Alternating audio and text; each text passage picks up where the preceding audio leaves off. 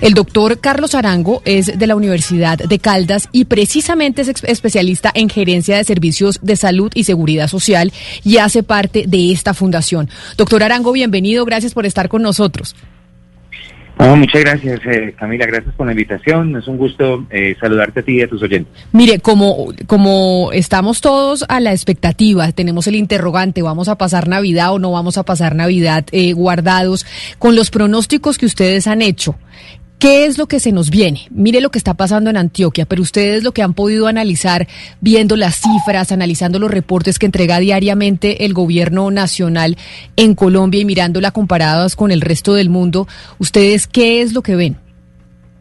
Bueno, em, estamos viendo que el comportamiento que tenemos de la pandemia en el país tiene, si se puede eh, decir de esa manera, un comportamiento relativamente esperado y vamos a decir que este comportamiento esperado es eh, un comportamiento donde la curva epidémica promedio que tuvimos en el país, que tuvo su promedio, digamos, de pico mayor eh, a mediados del mes de agosto y que nos tuvo en tensión todo el tiempo y en tensión al sistema de salud entre el mes de julio y agosto, pues tiene un curso eh, esperado. ¿Y por qué digo eso de un curso esperado?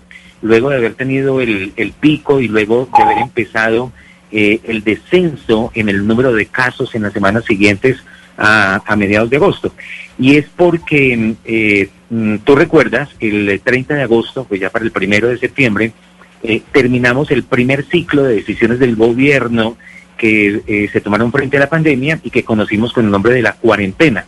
Este mecanismo de, de restricción o de aislamiento obligatorio por parte del gobierno terminó en esta época. Cuando termina en esa época, pues todos estamos esperando en nuestros análisis que la curva de descenso que empezó hacia mediados de eh, agosto, luego del pico, en promedio en el país, pues em, se alterara de alguna manera.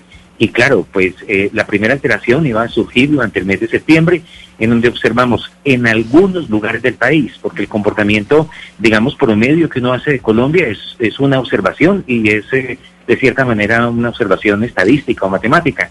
Eh, esto hay que mirarlo de manera independiente en cada territorio.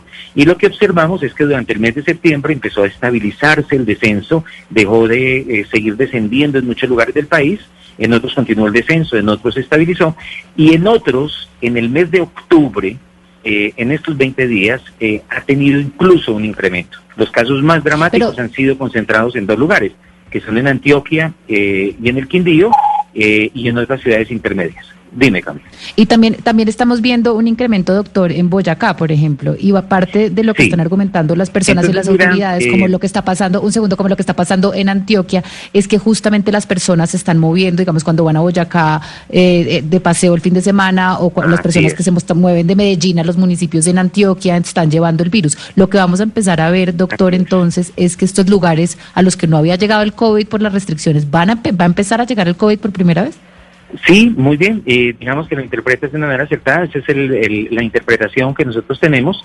Y es que, eh, mira lo siguiente, tú recuerdas que al principio de la epidemia, en los primeros meses, tuvimos una situación muy tensa y de mucha alarma en algunos lugares como eh, departamentos de la región Caribe o en el Amazonas. Pues bien, en estos lugares el pico llegó primero que en otras eh, regiones del país. Eh, en estos lugares eh, tuvimos una atención muy fuerte, logró atenderse, resolverse eh, y seguir adelante y hoy por hoy esos sitios tienen un ciclo casi en estadio final dentro de las fases de una pandemia. mientras que otros lugares del país en aquella misma época no tenían prácticamente casos, era una, una, una cosa relativamente sorprendente y recuerdas tú que los departamentos como el Quindío, departamentos como Caldas, Tolima, Huila, Boyacá, Santander, mismo, fueron departamentos que empezaron, mm, si se quiere, de manera tardía.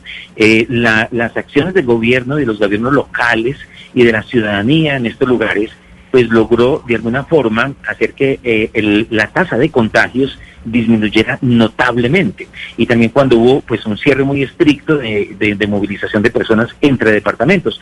Eh, sin embargo, piensa tú que esa es una situación que era eh, prácticamente insostenible. Ningún lugar logra sostenerse sin que se presente ningún caso nunca, excepto que no tuviera ningún intercambio en su vida cotidiana, eh, social y económica.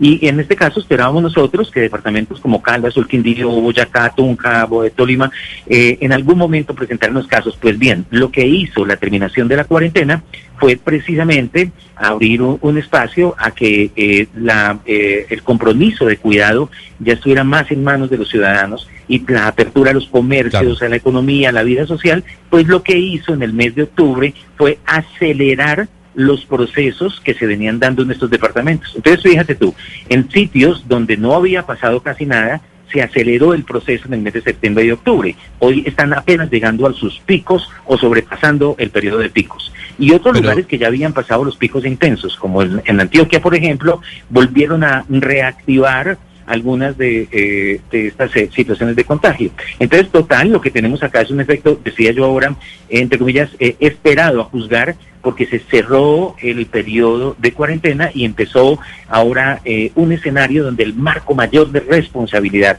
para evitar casos y que nosotros eh, podamos morir o morir otras personas está eh, fundamentalmente en manos de la aplicación de los protocolos y en manos de la capacidad que tengamos los ciudadanos de tener el comportamiento esperado. Sí, señor. Básicamente, a lo que usted dice es que lo que está ocurriendo es responsabilidad del ciudadano, porque hay científicos que han dicho que las cuarentenas no han servido de mucho, porque los casos han aumentado. Entonces, ¿la responsabilidad en este caso es del ciudadano que no se está cuidando?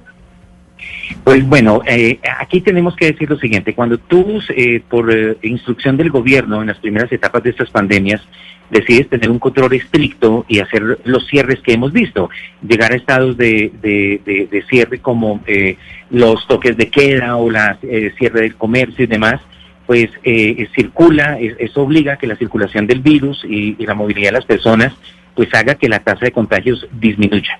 Pero cuando se hace ya la apertura, la diría yo necesaria apertura general que se que ha, que ha tomado el gobierno nacional, la responsabilidad allí pasa en gran medida, eh, en gran medida a la, a, la, a la, responsabilidad de los, de los actores sociales, de las empresas, de los comercios, de, de, de, las personas que hacen la apertura a la actividad económica y social, pero también, como tú mencionas, en responsabilidad de los ciudadanos. Y vamos a decir que lo que falta de epidemia en Colombia todavía para cerrar este primer gran ciclo de epidemia que hemos tenido y que en nuestras proyecciones van a ir por lo menos hasta el mes de marzo del año entrante, eh, significa que debemos eh, incrementar nuestro nivel de cuidado. Entonces, cuando se quitan las medidas estrictas del gobierno y se hace una apertura a la dinámica y a la movilización eh, de los ciudadanos en la vida cotidiana, pues es necesario incrementar el nivel de cuidados que todos debemos tener. Y ahí es donde estamos diciendo desde la Fundación, aportando un granito de arena también a la pedagogía social, eh, hay que recordar no olvidar mantener siempre el, el, el 1, 2, 3, esta receta en la que decimos uno, mantengamos de ahora en adelante y casi de por vida mucho más estrictas nuestras medidas de higiene, de higiene personal, eh, de, de medidas sanitarias, como en principio el lavado de manos frecuente. Dos, usemos permanentemente eh, el, tapabocas y tres, eh, mantengamos estas medidas de distanciamiento físico entre las personas. Eso eh, significa, pues, lo que ya sabemos, la distancia de dos metros por reuniones de más de 15 minutos de mm. contacto, no estar en sitios cerrados, eh, o con poca ventilación, eh, evitar aglomeraciones. Y en este sentido eh, tenemos que tener conciencia sobre eso. la responsabilidad ciudadana no es la, la, que la única responsable que el gobierno hubiera abandonado su tarea, no. Es, es ahora que el compromiso de apertura significa que entre ambos, gobierno y ciudadanos, tengamos que asumir un nivel de responsabilidad mayor para evitar los contagios que se están volviendo a presentar. Doctor Arango, la pregunta sin duda que se hacen todos los colombianos es si nos van a volver a encerrar y cuándo nos van a volver a encerrar. Y obviamente uno ve a través de los medios lo que está pasando en Francia, lo que está pasando en Italia, en España, en Holanda, en Austria, y entonces se pregunta, bueno, si allá no lo han podido evitar, pues aquí seguramente tampoco. ¿Usted cree que es pues inevitable que vuelvan las restricciones a la movilidad de los ciudadanos? Mira, la perspectiva ahora no es una restricción global y general La perspectiva ahora es el trabajo selectivo, el trabajo individual, los aislamientos específicos. El gobierno lanzó recientemente una estrategia que denominan PRAS por sus siglas, que es hacer pruebas, rastreo de casos, identificación selectiva de los posibles eh, contactos y contagios. Y eso significa lo siguiente, ya eh, no hay que bloquear toda la ciudad, ni bloquear la dinámica de toda la, eh, de todos los, los, los, municipios y departamentos. Em, ahora lo que hay que hacer es identificar inmediatamente los casos y reaccionar con foco en esos casos. Y, y, y quien primero está en capacidad de identificarlos somos nosotros mismos, los ciudadanos.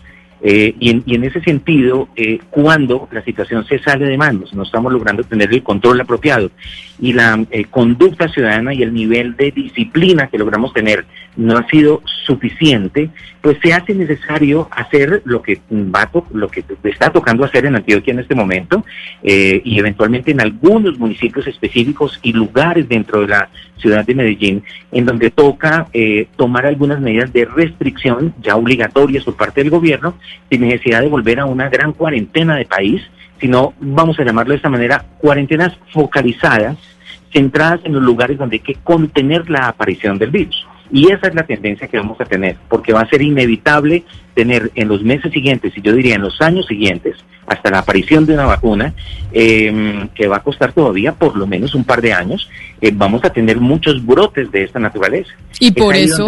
Y por eso la responsabilidad es nuestra, como ustedes lo dicen también desde la Fundación eh, Salutia, doctor Carlos Arango. Mil gracias por habernos atendido hoy aquí en Mañanas Blue.